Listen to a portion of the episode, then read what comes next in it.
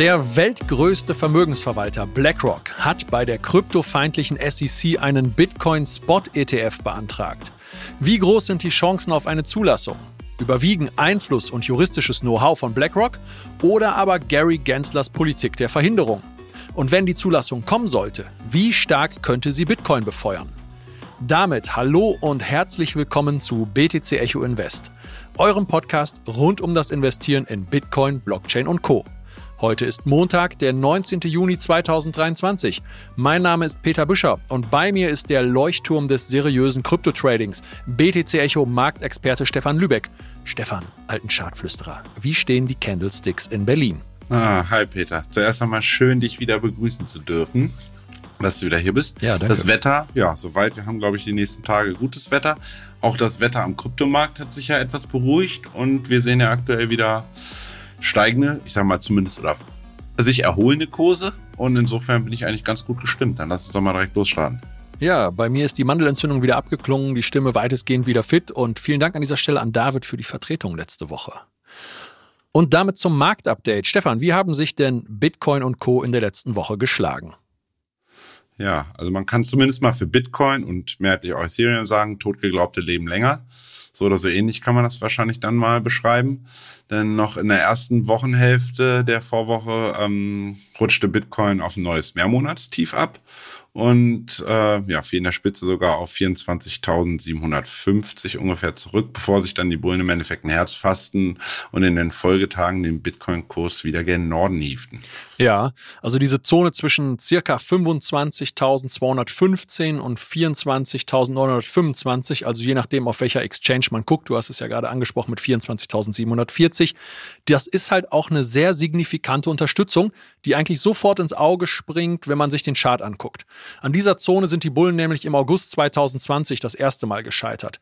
Dann noch einmal im Februar 2023, bevor dann im März 2023 der Durchbruch gelang. Und es wundert nicht, dass es hier zu einer starken Gegenreaktion gegen den allgemeinen Abwärtstrend im Tageschart kam. Aber damit ist es halt auch gesagt, im Tageschart liegt seit dem April ein lupenreiner Abwärtstrend vor. Aber Stefan, war das jetzt nur eine charttechnische Reaktion an einer Unterstützung da am letzten Donnerstag und Freitag oder aber lässt sich darauf hoffen, dass der Abwärtstrend jetzt bald endlich mal gebrochen wird? Naja, also Abwärtstrend gebe ich dir vollkommen recht. Tiefere Hochs und tiefere Tiefs heißt per se erstmal ein Trend gen Süden. Aber ähm, charttechnisch war der Bereich äh, definitiv relevant.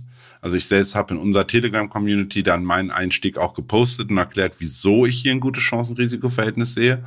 Weil ähm, der erste Retest auf Tagesbasis des alten Ausbruchsniveaus von ja, Mitte März, als wir dann im Grunde genommen den Run in Richtung 31.000 hatten, das ist quasi einfach gesagt, hört sich doof an, aber ein No-Brainer. Das heißt, ähm, ein Abprall ist da mehr als wahrscheinlich. Wie stark der ist, wird man dann immer sehen. Wie nachhaltig der sein wird, steht auch auf einem anderen Papier. Äh, Papier weiß ja alle, wir sind rechts vom Chart blind.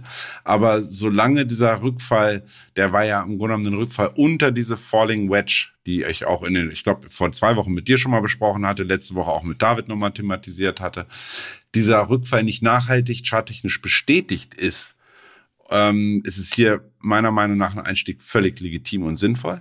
Und im Endeffekt, oh Wunder, oh Wunder, das macht Bitcoin gerne mal. Das hat er übrigens damals bei dem Move Gen 15.000 runter, hatten wir auch eine Wedge und der Ausbruch Gen 15.500 in der Spitze im ähm, letzten November mit der FTX, äh, FTX-Abverkauf war im Endeffekt dann auch ein Fehlausbruch. Das sieht man natürlich mal im Nachhinein, aber ähm, der entpuppte sich wieder mal als Fehlausbruch. Und als ich dann parallel im Endeffekt gesehen habe, dass das Open Interest, das kann man ja mittlerweile auch ganz gut nachgucken, also im Grunde genommen, wie viel Positionen werden ähm, zum einen im Spot und zum anderen auch im gehebelten Bereich dann eröffnet, nahm innerhalb weniger Stunden tatsächlich ähm, um 900 Millionen US-Dollar zu. Und das indizierte da so ein bisschen, gerade als dann ja die, die sozusagen die Unterkante der Falling Wedge äh, zurückerobert wurde, dass ähm, ja gerade oberhalb der 25.400 es dann zu einem verm ja, vermehrten Short-Covering führen dürfte. Und ähm, der, ich nenne das immer so gerne Raketentreibstoff, äh, also diese Short-Positionen nenne ich dann gerne mal Raketentreibstoff, die wir brauchen auf dem Weg in Norden. Und da mussten dann nämlich die Bären im Endeffekt ihre Position auflösen. Wie löst man eine Short-Position auf, indem man Long kauft? Hatten wir schon häufig besprochen. Und das führte dann im Endeffekt dazu, dass wir dann am Freitag schön gen Norden schossen. Ja, Und ähm, man muss dazu sagen, das ist das rein charttechnische. Da haben wir natürlich ähm, aus, mein, soweit man sagen kann, fundamental, ich sage mal fundamental newstechnisch, ähm, sind die Gründe dafür sicherlich vielfältig. Also wir haben zum einen aus dem klassischen Markt drüber genommen, hatten wir ja auch immer thematisiert, eine deutliche Dollarschwäche zuletzt wieder gesehen. Das hilft immer so ein bisschen stabilisieren und Rückenwind für äh, Bitcoin und Krypto allgemein. Ähm, dann hatten wir die Pausierung der Leitzinsanpassung durch die FED, was per se übergeordnet in den nächsten 100 Trading-Tagen äh, für euch mal kurz erklärt, tatsächlich eher auch einen bullischen Effekt hat, zumindest mal auf die klassischen Märkte. Und dann wird man sehen, inwiefern dann Krypto da mitgezogen wird. Und dann hörten wir ja dann am, ja, am Donnerstag kamen äh, ersten Gerüchte ein, dass BlackRock einen Bitcoin-Spot-ETF aufsetzen wolle. Am Samstag kam dann tatsächlich die Bestätigung, dass sie das jetzt eingereicht haben bei der, bei der SEC.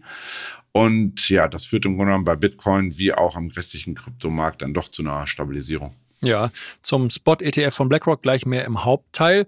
Gucken wir erst nochmal auf die Top-Performer der letzten sieben Tage und da ist Trust Wallet mit 29,5% Kursgewinn. Da gucke ich auch als erstes natürlich auf den Chart und wo mir bei Bitcoin die signifikante Unterstützungszone auffällt, über die wir gerade besprochen haben, da sticht mir bei Trust Wallet eines direkt ins Auge und zwar ist dieses oder war dieses Asset massiv überverkauft. Abzulesen ist das mit dem RSI, dem Relative Strength Indicator. Der hatte zuvor mehrere Tage lang ein neues Allzeittief bei circa 17 Punkten markiert. Und das ist schon ein extrem niedriger Wert für diesen Indikator. Per Definition ist nämlich bereits der Bereich unter 30 überverkauft und da waren wir jetzt bei 17. Und dass es aus rein technischer Sicht hier zu einer Gegenbewegung kommt, das überrascht dann nicht. Aber war das jetzt nur eine charttechnische Gegenreaktion oder können wir auch fundamentale Gründe für den jüngsten Anstieg ausmachen? Immerhin ist Trust Wallet ja ein solides Projekt und unsere Community hat das auch in unserer Review-Sektion mit 4,36 von maximal 5 Punkten bewertet und der Token hat ja auch konkrete Anwendungsfälle.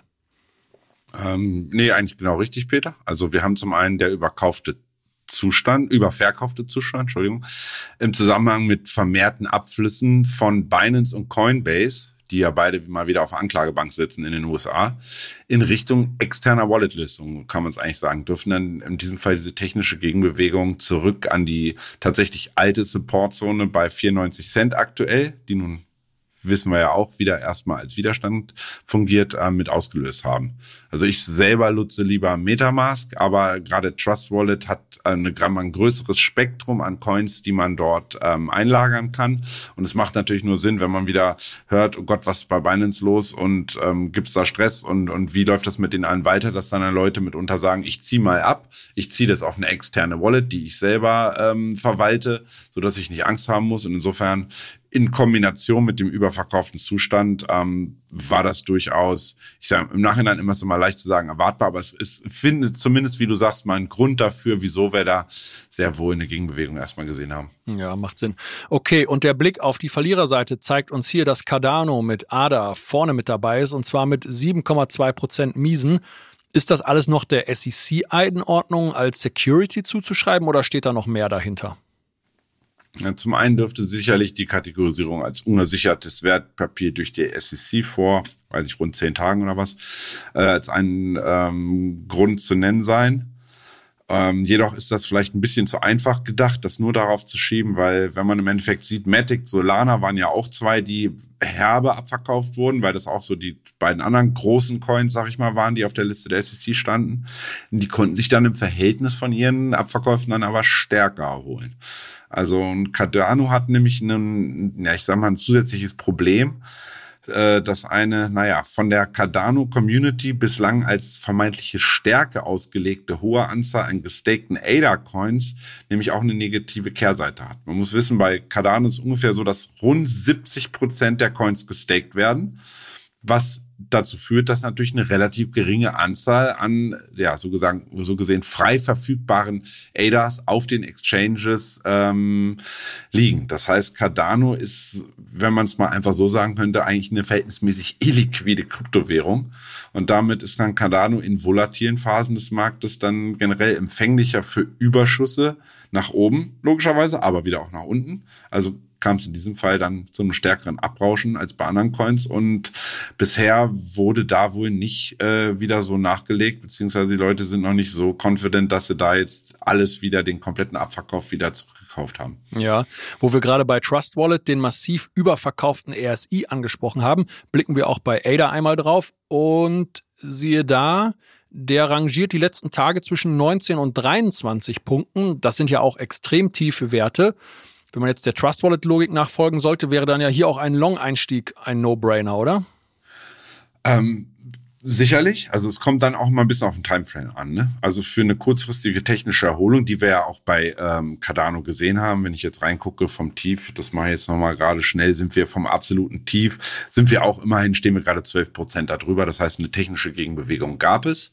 Ähm, die führte ja auch in der Erstreaktion sogar, ich glaube, einmal kurz in Richtung, ja gut 20 Prozent vom Tief aus wieder gen Norden. Ähm, Nichtsdestotrotz ist so ein Überverkauf der RSI zwar ein gutes Indiz, heißt aber keineswegs, dass wir nun einen Boden drin haben müssen. So, schaue ich dann nämlich das Bigger Picture an. Bigger Picture heißt klassischerweise immer, ich gucke mir, suche mir die größtmögliche Zeiteinheit raus, auf die ich noch gucken kann, wo ich dann auch Werte gestellt bekomme. In diesem Fall den Weekly Chart, äh, sehe ich, dass der RSI mit einem Wert von rund 35 da nämlich noch Platz nach unten aufweist. Und in 2022 stand der RSI bei Cardano im Wochenchart nämlich schon auch mal unter 30 zumindest dann in Anbetracht der Situation rum die, und um, um die SEC und die verschiedenen Altcoin-Projekte einfach schwer zu prognostizieren, ob das jetzt das Tief war oder nicht. Ähm, man, es gilt einfach mehr oder weniger zu hoffen, dass das Cardano-Team rund um ähm, Herrn Hoskensen ja weiter im Grunde genommen einfach abliefert das Projekt weiterentwickelt und ähm, das Ökosystem dadurch einfach äh, ja seine bestehende Relevanz weiter ausbaut, denn es ist nun mal wie bei allem, auch wie bei Aktien, gute Projekte, gute Assets werden sich perspektivisch auf lange Sicht durchsetzen. Ja, und man sollte sich auch nicht ausschließlich auf den viel beachteten RSI versteifen, denn Indikatoren gaukeln oft eine Eindeutigkeit vor, die so aber nie am Markt herrscht. Da spielen noch etliche weitere Faktoren mit rein. Und mit dieser relativierenden Einordnung direkt zum Rechtlichen. Achtung, dieser Podcast stellt keine Anlageberatung dar. Alle Aussagen dienen lediglich der Information und spiegeln die persönlichen Meinungen unserer Redakteurinnen und Redakteure wider. Und damit zu unserem Hauptthema, dem Bitcoin Spot ETF von BlackRock. BlackRock hat einen Antrag für einen Bitcoin Spot ETF bei der SEC, der US-amerikanischen Börsenaufsichtsbehörde, eingereicht. Was ist daran jetzt das Besondere? Zum einen ist BlackRock mit über 10 Billionen verwaltetem Vermögen, also 10 Billionen US-Dollar, der weltgrößte Vermögensverwalter. Viel mehr Macht und Einfluss geht also kaum. Und zum anderen geht es dieses Mal nicht um einen Bitcoin-ETF, der auf Futures, also Bitcoin-Derivaten beruht, sondern um einen sogenannten Spot-ETF, der keine Derivate, sondern tatsächlich echte Bitcoins kaufen möchte. Da bekommen viele Bitcoin-Investoren natürlich direkt Dollar- oder Eurozeichen in den Augen, weil damit eine unglaubliche Nachfrage nach Bitcoin erzeugt werden könnte. Außerdem haben wir in der Vergangenheit bereits etwas Ähnliches mit dem Gold-ETF von BlackRock erlebt, aber einmal der Reihe nach, noch ist dieser ETF alles andere als zugelassen. Stefan, für wie wahrscheinlich hältst du es, dass die SEC, die sich mit ihrem Vorsitzenden Gary Gensler äußerst kryptofeindlich gibt, dem Antrag von BlackRock grünes Licht erteilen wird? Also sicherlich ist man nicht von der Hand zu weisen, dass mit BlackRock ein absolutes Schwergewicht die Bühne betreten hat und Bitcoin und damit eigentlich perspektivisch der Kryptospace insgesamt einen großen Fürsprecher bekommt zum Vergleich, ähm, oder ist mal einfach eine schöne Analogie, noch 2017 betitelte Larry Fink, wohlgemerkt seinerseits CEO von BlackRock, damals wie auch noch heute, dass BTC den Anteil an Geldwäsche im Internet aufzeige. Im Grunde genommen stufte er ja Bitcoin als kein nennenswertes Asset ein, in das man dann überhaupt investieren dürfte oder überhaupt den Gedanken daran verlieren dürfte, daran zu investieren. Ja, lächerlich einseitige Betrachtungsweise von Bitcoin. Ja, aber so ist das. Äh, das kennen wir von JP Morgan, die dann immer erzählen, jetzt alles verkaufen und im Endeffekt kaufen sie im Hintergrund. Das ist, man muss immer wissen, wie, was, was wird gesagt und was wird getan. Das sind dann auch gerne mal zwei Paar Schuhe. Ne? Ja. Ähm, in jedem Fall ähm, knapp sechs Jahre später scheint sich die Sichtweise dann, dann doch komplett gedreht zu haben. Und auch BlackRock hat erkannt, dass Bitcoin, wie wir es immer wieder gesagt haben, Peter, gekommen ist hier, um zu bleiben. Und ähm, ja, nicht nur ist BlackRock als wirklich der Vermögensverwalter sehr gut politisch und behördlich vernetzt, auch werden sie einen derartigen Antrag nur stellen, wenn sie sich quasi 100% sicher, 100% gibt's nicht, aber eine sehr, sehr, sehr hohe Wahrscheinlichkeit sehen, eine Freigabe zu bekommen.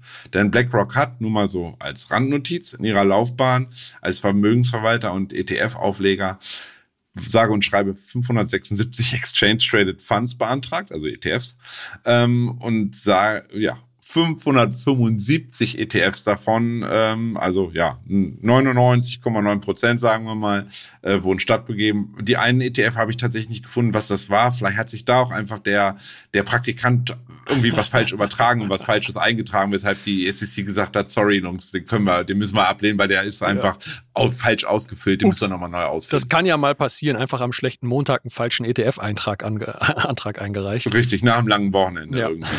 ähm, also insofern, ähm, ja, und da BlackRock äh, den geplanten Fonds zudem anders strukturiert hat, ich glaube, das ist auch so ein bisschen wichtig, als die Konkurrenz zum Beispiel von Ark Invest und Co., die sind ja eigentlich per se jetzt auch keine Pommesbuden, die da im, in der Vergangenheit irgendwie abgelehnt wurden, ähm, geht BlackRock und wie gesagt, wir sind keine Finanzexperten oder Rechtler in den USA, aber die gehen dann einen Schritt über einen äh, treuhändischen Fonds, einen Trust Fund, und ähm, wollen über dieses Vehikel dann im Endeffekt diesen in ein ETF überführen. So, so ist quasi der Stand. Genauer beschreiben kann ich das tatsächlich nicht. Ähm, aber das scheint wohl, ja, rechtlich gesehen ein anderes Konstrukt zu sein, weshalb sich BlackRock dann zumindest mal eine bedeutend höhere Wahrscheinlichkeit sieht, ähm, die Bedenken der SEC zu zerstreuen beziehungsweise die ablehnende Haltung von Gary Gensler sozusagen über diesen Weg hm, optimalerweise aushebeln zu können. Okay, gut. Gehen wir einmal davon aus, dass BlackRock seine Armee an Anwälten richtig eingesetzt hat und da nichts auf seinen Track Record bei Beantragungen wird kommen lassen. Diesmal darf der Praktikant nicht dran. Für wie groß hältst du die Nachfrage, die dadurch nach Bitcoin zusätzlich zum Status quo erzeugt werden wird? Lässt sich das irgendwie vernünftig quantifizieren? Also ich denke, die Nachfrage wird nicht sofort von 0 auf 100 gehen. Denn es gibt ja bereits mehrere Spot-ETFs, zum Beispiel im Kanaba, ähm, hatten wir ja auch schon mal angesprochen, den Bito zum Beispiel. Und zudem wird, äh, wie du sie schön genannt hast, die Beraterarmee dann auch, also die haben ja nicht nur ihre rechtlichen Berater, die haben auch eine ganze Armee an mehr oder weniger Salesmen oder an Verkäufern, an Experten, die im Grunde genommen ihre ETFs vertreiben. Ähm, und auch für die wird es sicherlich noch einiges an Überzeugungs- und Aufklärungsarbeit ähm, zu leisten sein. Äh, Gerade bei ja, mehr oder weniger auch alteingesessenen Family Offices, Stiftungen etc., also institutionellen Anlegern, die schon ähm, durchaus dann auch mal mehr als vielleicht ein, zwei Bitcoin kaufen, ähm, zu leisten. Und jedoch erleichtert diese positive Haltung von BlackRock das Wegwischen der Bedenken derartiger Anleger. Denn es ist nun mal schon mal was anderes, ob, ob da irgendeiner ankommt und sagt, kauft mal Bitcoin oder BlackRock da ankommt und sagt, kauft mal Bitcoin. Ähm, jedenfalls gerade dieses negative Bitcoin habe keinen Gegenwert, obwohl wir ja wissen, es hat, ich nenne es jetzt mal, viele nennen es immer Proof of um, Work. Ich nenne es Proof of Energy. Im Grunde genommen, dass diese, die Energie, die da reinfließt, irgendwo sehr wohl dann auch einen Gegenwert hat. Und es vielleicht nicht mehr dieses, dieses, ja, dieses Irrglaube ist sein ein reines, reines Ponzi-Schema und ähm, kriegen wir das weggewischt durch die jetzt äh, durch die BlackRock-Berater unterstützt, wäre das gut, denn wir wissen, wie bei allen Produkten, ähm, eine gute Werbung beziehungsweise ein breitflächiger Vertrieb verbessert die Chancen für ein Produkt enorm und auch für die, die Massenakzeptanz. Ja. Mal als vielleicht einfaches Beispiel weg vom Crypto-Space ähm, schaut man sich den Erfolg von Tesla und deren Elektronen, also EVs, also den elektronischen Fahrzeugen an. Ähm, sie waren halt die ersten, die die E-Revolution konsequent verfolgt haben und hatten mit Elon natürlich auch einen gut vernetzten Firmengründer, der es verstand, die Vorteile und perspektivischen Potenziale herauszustellen. Das machte Tesla im Endeffekt jetzt zum größten ähm, Produzenten von Electronic Vehicles weltweit. Und sicherlich geht man da mal genauer, sind die Autos, was Innovation und bestimmte Merkmale angeht, wirklich gut. Ist klar. Und sie sind so der First Mover gewesen. Jeder aber jedoch, wenn man mal als gerade als Deutscher achtet man auf sowas ja auch vermehrt, der dann mal die Qualität der Modelle genauer anschaut und mit deutschen Premium-Autos zum Beispiel vergleicht, sieht sofort, naja, Spaltmaße sind immer noch nicht gut, die verbauten Werkstoffe knarzen und die Langlebigkeit, das kann ich euch unter der Hand sagen, also jeder, der einen Tesla besitzt, weiß, die Dinger stehen auch regel, regelmäßig mal in der Werkstatt. Also das sind nicht wirklich die tollsten Verkaufsargumente. Nichtsdestotrotz die Werbung und die Art, wie es äh, vorgetragen wird und wenn man im Grunde genommen einfach gute Verkäufer hat und jemanden ja, ein, ein, großes Unternehmen hat, was das irgendwie in, in die Breite, in die Masse reintra äh, reintragen kann, dann ähm, ja, steigen einfach die Chancen darauf, dass das Produkt sich auch durchsetzen kann. Insofern in diesem Fall bei BlackRock sind es die BlackRock-Berater, denn ähm, die sind äh, gut vernetzt, gerade auch bei institutionellen Anlegern. Und ähm, die dürfen, und jetzt kommt der nächste Schritt dazu, wird BlackRock im Endeffekt kriegen die da die Zulassung. Ist es nämlich auch so, dass die bisher rechtlich nicht äh, ähm, sozusagen rechtlich nicht ermöglichten Käufe bei vielen Institutionellen im Endeffekt dann nämlich dürfen, weil sie investieren dann einfach in einen offiziellen ETF von BlackRock, einen Spot-ETF und haben dann eine, tatsächlich eine Möglichkeit, auch vermehrt dort zu kaufen. Ja, das Produkt und ist dann, dann reguliert. Die, ne? Genau, richtig, weil es dann einfach vernünftig reguliert ist. Und diese stärkere Verbreitung wird optimalerweise, wie es dann bei Gold tatsächlich auch war, nämlich dann wiederum Nachahmer finden und die Verbreitung von Bitcoin als Beimischung in Portfolios, sei es als Risikobeimischung, so, äh, so sehen es halt die sozusagen ein Teil der Anleger, die dann sagen, es ist eine Risikobeimischung, weil es dem Tech-Bereich zuzuordnen ist, Bitcoin grob, oder anderen, die wiederum sagen, das ist eine Risikoabsicherung in Form des ja, digitalen Goldes, digitalen Geldes, das ähnliche Charakteristika aufweist wie Gold, wie zum Beispiel dann die Begrenzung der absoluten Menge etc. Ja, lass uns gleich nochmal auf den von dir erwähnten Goldvergleich gucken. Ich stelle jetzt vorher einfach mal folgende Rechnung auf. BlackRock verwaltet aktuell 10 Billionen US-Dollar. Und es gibt ja oft solche Prozentregeln für diversifizierte Portfolios, die besagen, dass in verschiedene Risiko- und Anlageklassen so und so viel Prozent investiert werden sollten und dürften. Und dann nehme ich mal an, ohne dass ich das vorher jetzt mit BlackRock abgesprochen habe, das ist ein reiner Schätzwert von mir, ich nehme jetzt einfach mal ein Prozent. Und ein Prozent von 10 Billionen sind 100 Milliarden US-Dollar. Bitcoins Marktkapitalisierung liegt aktuell bei 511 Milliarden. Kann man das dann jetzt einfach so draufschlagen und feststellen, dass das dann eine circa 20-prozentige Kurssteigerung rechtfertigt? Das wäre dann ja zum einen eher mau und überhaupt nicht der erhoffte Raketentreibstoff zum Mond. Und ist das zum anderen auch vielleicht einfach eine Milchmädchenrechnung, die eigentlich ganz anders aufgelöst werden müsste? Ja, also ob nun ein oder gar fünf Prozent in, in, in Beimischung ist meiner Meinung nach hier erstmal sekundär. Das wird dann die Zeit wird zeigen, sage ich da immer. Es geht vielmehr eigentlich um ja, zwei oder noch andere Faktoren, die hier positiv mit reinspielen dürfen bei der Zulassung durch die SEC. Zum einen um die ganz klare, muss man sagen, Message, also das Narrativ, was transportiert wird. Bitcoin erhält einfach gesagt einen Ritterschlag von BlackRock, kann man so meiner Meinung nach sagen. Und nach den ganzen negativen Abwertungen durch die Politik, durch ähm, Regulatoren, durch ähm, jetzt die unlängst negativen News rund um damals FTX-Pleite, nun Binance-Geschichten äh, mit der SEC gerade wieder, ist dieses ein nicht zu unterschätzenden positives Argument pro Bitcoin, also für ein Invest in Bitcoin und digitale Währungen mitunter generell perspektivisch kann es ja auch sein, ich nenne äh, Ethereum immer das digitale Öl, aber das wäre dann auch eine Möglichkeit, wenn das erstmal bei Bitcoin irgendwie so kommt, dass wir dann, das würde auch diesen Zugang perspektivisch erleichtern, dass wir eventuell auch den ersten Spot Ethereum ETF dann irgendwann mal, sei es dieses, sei es nächstes Jahr, wie auch immer sehen können. Also das eben schlicht und einfach mal den Weg. Ja, definitiv. Und ähm, um auf deine Frage zurückzukommen, welchen Impact es auf den Preis haben dürfte, gilt es wiederum mehrere mehrere Faktoren zu berücksichtigen, meiner Meinung nach. Zum einen sind Investmentmenge und die in der Folge mögliche Preissteigerung definitiv nicht gleichzusetzen, weil hier spielen weitere Blickwinkel ähm, eine Rolle. Der Preis setzt sich ja immer aus, vereinfacht gesagt, Angebot und Nachfrage zusammen. Somit kommt der Anteil an frei käuflichen Bitcoins auf dem Markt generell mal in den Fokus. Also wir wissen, es ist zum Beispiel der Anteil an Bitcoin auf den zentralen Exchanges, der zuletzt konnten wir eindeutig sehen, hatten wir auch ein paar Glassnode-Charts, wieder deutlich gefallen ist, auch weil die Leute gekauft haben und dann anfangen zu hoddeln. Der Hoddelanteil, gerade bei Langzeitinvestoren, ist ungebrochen und hat sich sukzessive jetzt auch in den letzten Monaten, Monaten immer weiter erhöht. Interessant ist dann nämlich insbesondere, dass die Großinvestoren, wir nennen sie immer Wale, haben zuletzt wieder deutlich akkumuliert und waren auf der Käuferseite aktiv was ich dann nämlich mit David in der Vorwoche auch bereits thematisiert hatte. Also die waren, ähm, als wir das Jahreshoch hatten, bei 31.000 gehörten die eher tendenziell zur Verkäuferseite, haben mal ein bisschen Gewinne mitgenommen, sind aber aktuell wieder auf der Käuferseite aktiv. Okay. Zudem ähm, stellt sich halt jetzt auch die Frage, wo wird BlackRock ihre BTCs überhaupt kaufen? Also die brauchen, müssen dann ja Bitcoin akkumulieren. Ähm, und Coinbase, wohlgemerkt, dann als ähm, Custodial Partner von äh, BlackRock, sei noch an dieser Stelle kurz erwähnt, hatte Sven Wagenknecht, unser Kollege, auch in einem Artikel am letzten Donnerstag schon mal genauer beschrieben, ähm, weist selber, also die Exchange Coinbase, die US Exchange, weist sicherlich selber überhaupt nicht genug Liquidität auf, dass BlackRock die benötigten Bitcoin ausschließlich einfach Spot auf Coinbase erwerben ähm, wird, beziehungsweise überhaupt kann. Und die Nachfrage würde meiner Meinung nach dann nämlich das Angebot was äh, bei Coinbase ist, deutlich übersteigen.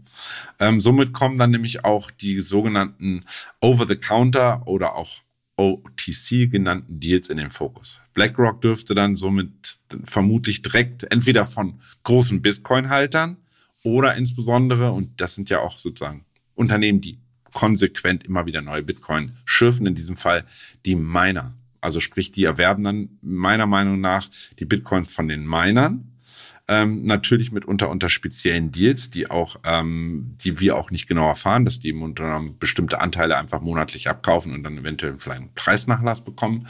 Ähm, da, und jetzt wird's interessant, BlackRock dann nämlich auch zum Beispiel Großinvestor bei Mara Digital ist, also Mara selber einer der großen Bitcoin-Miner in den USA. Es ist dann durchaus wahrscheinlich, dass hier direkte Deals dann über die Bühne gehen. Und ähm, zudem gilt vielleicht noch zu berücksichtigen, dass Bitcoins Preisentwicklung weiterhin, wie bisher in den letzten Jahren auch schon, seit der Einführung der Futures 2017, Ende 2017, über diese genannten Futures, der CME zum Beispiel, dann mit beeinflusst werden, werden, äh, werden wird, also der Kurs. Ergo ist es schwierig dann tatsächlich zu prognostizieren, wie schnell und wie stark der Preis als direkte Konsequenz bei einer tatsächlichen Zulassung des ETFs ansteigen wird. Da aber, und das ist auch schön zu hören, Fidelity, ebenfalls ein riesiger Vermögensverwalter, ich glaube Nummer vier weltweit, ähm, laut übereinstimmenden Aussagen vieler Insider in den letzten paar Tagen, ebenfalls ein weiterer riesiger Player damit, ähm, einen Antrag la BlackRock via Trust, via Trust Vehicle, will ich das mal nennen, plant und bei der ECC zeitnah einreichen könnte, ähm, ja, ist das eventuell dann doch ein Startschuss von dem von uns allen schon lange erwarteten und erhofften Spot-ETF-Markt. Ja. Und um Prognosen für die Zukunft treffen zu können, orientieren wir uns meistens an der Vergangenheit und an vergleichbaren Ereignissen. Und da hat es bereits im Jahr 2005 von BlackRock einen Gold-ETF gegeben, der in diesem Kontext oft herangezogen wird, um sich, eine, um sich an eine Bitcoin-Prognose zu wagen. Stefan, was genau hat es damit auf sich? Ja, zum einen muss man sagen, Gold ETFs gab es immer, gab es schon sehr lange und Gold hatte irgendwie, vielleicht damals auch, gab es nicht so viele Krisen. Ähm, ich will nicht sagen, hatte kein die Nischendasein, war halt natürlich immer für Schmuckindustrie interessant, bisschen für Tech interessant, aber war im Grunde genommen nie ein Asset, was sich breitflächig in den Investmentdepots weltweit befunden hat. Und ähm, 2005 du sprachst es jetzt gerade an, die, die BlackRock, ähm, die Zulassung des Gold-ETFs, der das Kürzel IAU hat, bei TradingView zum Beispiel, kann man da nachgucken, ähm, hatte zum Zeitpunkt der Zulassung oder des erst, der ersten Notiz dieses ähm, Gold-ETFs von BlackRock, ähm, hatte Gold ungefähr einen Wert von 450 US-Dollar. Und ähm, erst rund ein Jahr später fing der Goldkurs dann tatsächlich zunehmend an, an Dynamik zu gewinnen und stieg in den darauffolgenden zwei Jahren tatsächlich bis 2008 zurück an sein All-Time-High, welches bei ungefähr 880 US-Dollar, nämlich aus dem 19, äh, Jahr 1980 datierte. Ähm, ja, und einen richtigen Schub bekam dann der Kurs des Edelmetalls dann erst Ende 2009, so ungefähr September 2009, im Zuge der, oh Wunder, oh Wunder, Great Financial Crisis in den USA, als ja damals dann schon unauffällig Geld gedruckt wurde. Und ähm, ja, dieser, dieser Move, also quasi der, der Kursanstieg, äh, der ging wohl bis in die Zeit der EU-Schuldenkrise, passt auch wieder ganz gut eigentlich auch, wenn man das mal so einordnet. Ja, ungefähr Mitte, Ende 2011, da stieg der Goldkurs dann nämlich stetig weiter gen Norden auf einen Hoch bei zwischenzeitlich 1920 US-Dollar, bevor er nach Eindämmung des EU-Schuldenproblems, wir können uns alle, oder zumindest die Älteren unter uns erinnern sich alle noch dran, ähm, tatsächlich in der Folge, in den Folgejahren um fast 50 Prozent korrigierte und dann eigentlich in diesem gleichzeitig startenden neuen Bullenmarkt am Aktienmarkt, bedingt auch durch die 0% Leitzinspolitik der EZB, der äh, FED etc., lange, lange Zeit dann tatsächlich wieder uninteressant war für Anleger. Und dann erst in der Corona-Krise erlebte dann Gold so ein Stück weit sein neues Revival, will ich das mal nennen, und ist seitdem als Hedge gegen den Schuldenwahn der USA und die globalen Unsicherheiten, ähm, die wir ja auch hier schon x-mal thematisiert haben, eigentlich nicht mehr wegzudenken aus den Portfolios. Und auch Bitcoin stieg, ähm, kann man mal so einen Vergleich setzen, stieg ja, wie wir wissen, mit Gold zusammen, gerade seit März 2020 von im Tief ungefähr 3000 Dollar ähm, in den folgenden knapp zwei Jahren deutlich gen Norden und ver, ja, verzwanzigfachte sich gut zwischenzeitlich auf knapp ähm, 70.000, bevor es dann im Endeffekt dann wieder ja zu dieser Kurskorrektur gab und zum aktuellen Wert von ja rund 26.000, bisschen über 26.000. Ja, okay. Und jetzt, während wir hier aufnehmen gerade, kommen gerade brandaktuelle News rein. News, ne? Wie gesagt, immer alles unter Vorbehalt. Ähm, zurück gekommen auf die Frage, wie gut die Chancen ursprünglich, das war ja deine Eingangsfrage, wie gut die Chancen eigentlich für so eine Zulassung ähm, des BlackRock-Antrags überhaupt stehen würden. Also bei mir im Netzwerk, Peter, macht seit ja, ungefähr 30 Minuten ähm, das Gerücht die Runde, dass die SEC den Antrag bereits am Prüfen sei und angeblich, und das sage ich jetzt wirklich unter Vorbehalt, ähm, diesen wohl noch in dieser Woche, zumindest aber wohl sehr zeitnah stattgeben wird. An Gerüchten wissen wir selber, ist zumindest oft mal eine Funkenwahrheit dran weshalb ich das euch einfach mal nicht vorenthalten wollte. Dennoch sage ich an dieser Stelle, es ist weder offiziell bestätigt noch irgendeiner Weise Financial Advice. Also bitte nur nicht all in Bitcoin long gehen, Stefan hat es ja gesagt, sondern ähm, wir, wir haben ja gerade das Beispiel gehabt, wie die Wertentwicklung von Gold in der Folge von so einer Zulassung von so einem ETF war. Also ähm, mitunter kann der dann Effekt erst ein Jahr später oder noch, äh, ja, so eine ganze Zeit äh, später dann im Endeffekt erst eintreten. Ähm, aber es wäre ja dann mal schön zu sehen, wenn die BlackRock-Berater ihre Arbeit dann, die Ameisen dann alle ins, äh, sozusagen über die Welt laufen und das überall verbreiten, das positive Narrativ. Und werden wir dann zusammen, optim, vielleicht optimalerweise im, mit, zusammen mit dem Bitcoin-Halving in 2024 oder dann sozusagen kurz nach dem Halving dann ein weiteres bullisches Argument hätten ähm, und das die Durchschlagskraft auf dem Bitcoin-Kurs dann zusätzlich äh, erhöhen könnte. Ja, dieser Hoffnung schließe ich mich doch gerne an.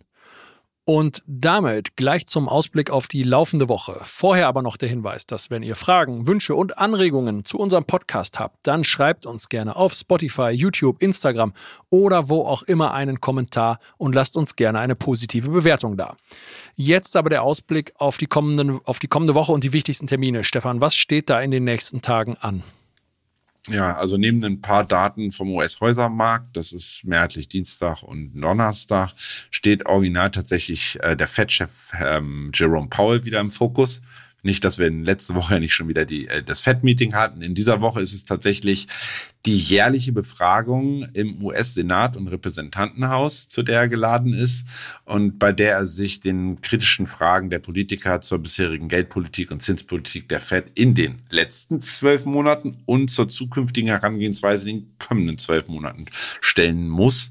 Und ähm, ja, hier hoffen sich tatsächlich die Marktteilnehmer dann wieder mehr Details und Antworten auf die aktuelle Sicht der FED und wie sie ja in Anbetracht vieler Risiken, die ja und ungelöster Probleme, muss man sagen, man schaue auf den US-Bankensektor, man schaue den Immobiliensektor an, ähm, die weiterhin hohe Kerninflation, das wird so ein bisschen ähm, unter den Tisch geschoben. Wir hatten zwar einen Rückfall der Inflationsrate jetzt in der letzten Woche, die war auf vier Prozent runtergegangen im Jahresvergleich, allerdings ist die Kerninflation, also die quasi Inflation rausgerechnet Lebensmittel und Energiepreise tatsächlich weiterhin bei äh, konstant fünf Prozent.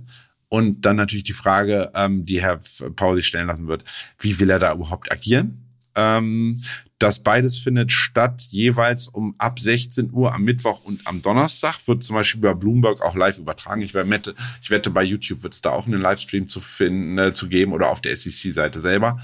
In jedem Fall rechne ich damit, dass wir da verstärkte Volatilität am US-Finanzmarkt haben werden und der könnte mitunter auch zu stärkeren Bewegungen im Kryptosektor führen. Ja, okay. Also Mittwoch, Donnerstag jeweils 16 Uhr und du hast es gerade schon angesprochen. Was genau könnte das für den Kryptomarkt bedeuten? Naja, da sich die Aussagen von Herrn Paul sicherlich in Bewegung im US-Dollar-Index DXY niederschlagen dürften, ist da auch bei Bitcoin und Co. mit verstärkter Volatilität zu rechnen. Optimalerweise für uns wäre, dass der US-Dollar ähm, weiter im Grunde genommen seine, seine, seine, seine Korrektur der, der letzten Wochen weiter beibehält, noch weiter runterfällt. Dann hätten wir dann äh, weiterhin Rückenwind für ähm, Bitcoin und Co. Und dann gerade kann man sich auch vorstellen, wenn der US-Aktienmarkt nach zuletzt tatsächlich unglaublich bullischen Wochen, ich glaube, es waren die besten Wochen, hatte ich gestern irgendwie auch in meinem YouTube-Livestream, die besten Wochen seit Mai 2021 oder sowas. Also es waren extrem starke Wochen bei ähm, in den US-Aktienindizes. Und dann wird es im Endeffekt interessant zu sehen sein, ob Bitcoin dort dann bei einer kon möglichen Konsolidierung am Aktienmarkt dann, ich will sagen, einfach mal mitgeschliffen wird. Und äh, die oder aber, ähm, und das wäre gut für uns, die zuletzt ging, geringe Korrelation. Denn Bitcoin ist sein, seit Mitte April klarer Underperformer, währenddessen die, die US-Aktienindizes und insbesondere der Nasdaq immer weiter auf neue Jahreshoch gestiegen sind. Hatten wir ja die eingangs angesprochene Korrektur bei Bitcoin gesehen. Ähm, kann aber auch bedeuten, wir haben sehen eine geringe Korrelation, äh, Korrelation, die geht immer in beide Richtungen. Und dementsprechend wäre es ja dann durchaus auch vorstellbar, dass der Bitcoin-Kurs unter anderem durch das ja, ETF-Narrativ, was wir ja aktuell haben, weiter abgekoppelt dann optimalerweise weiter ein Boot gut machen kann. Ja, dann gib uns bitte einmal konkrete Kursziele für Bitcoin. Also Bitcoin hat sich trotz eines kurzen, ja, kann man auch sagen, newsgetriebenen Rücksetzers an diesem Bereich 24.750 meiner Meinung nach gut gehalten und auch gut erholt. Und ähm, solange wir nun nicht nachhaltig zurück unter 25.600 zurückfallen und dann diese Oberkante der Wedge die wir in den Vorwochen auch mal angesprochen hatten, ähm, wo wir uns auch wirklich in Schlagdistanz gerade befinden, attackieren und durchbrechen können. Und damit dann auch, ähm, ja, die hatte in den letzten Tagen und auch in den Wochen davor mehrfach gehalten, die 200er EMA, also die gewichtete Durchschnittslinie im Vier-Stunden-Chart dann überwinden können. Ähm, nachhaltig stehen die Chancen durchaus gut für eine Trendfolgebewegung in Richtung zunächst mal 27.200. Da ist so dieser alte Zwischenabrisskanten nächste Mal. Optimal wäre aber tatsächlich ein Durchmarsch bis an das letzte Verlaufszug bei 27.500. Nur wenn wir diese Marke dann wirklich ähm, nachhaltig überwinden können, na, also wirklich auch am optimaler per Tagesschluss dann wirklich raushauen, ähm, dann rückt das letzte Zwischenhoch von Ende Mai um 28.000 bis hoch 28.500, da war die Spitze in den Fokus. Und das ist dann für mich auch das maximale Kursziel für diese Woche. Okay, und wie sieht's auf der Unterseite aus? Ähm, ja, also schlechtestenfalls gibt der US-Aktienmarkt im Zuge der ganzen Paul-Befragung und äh, nach und der US-Dollar-Index gewinnt meiner Meinung nach wieder an Stärke. Ähm, und Bitcoin fällt im Zuge dessen ebenfalls zurück. Durchschlägt diese 25.600, die ich da genannt hatte, kommt es bei 25.350 ähm, zu einer Vorentscheidung. Das war ja im Grunde genommen der Wert, wo Bitcoin in den Vorwochen mehrfach guten Halt gefunden hatte. Und ähm, ja, eine Aufgabe dieses Kursniveaus dürfte Bitcoin heute unter 25.000 wegbrechen lassen und zu einem, also zumindest mal zu einem direkten Retest des Tiefs vom letzten Donnerstag führen.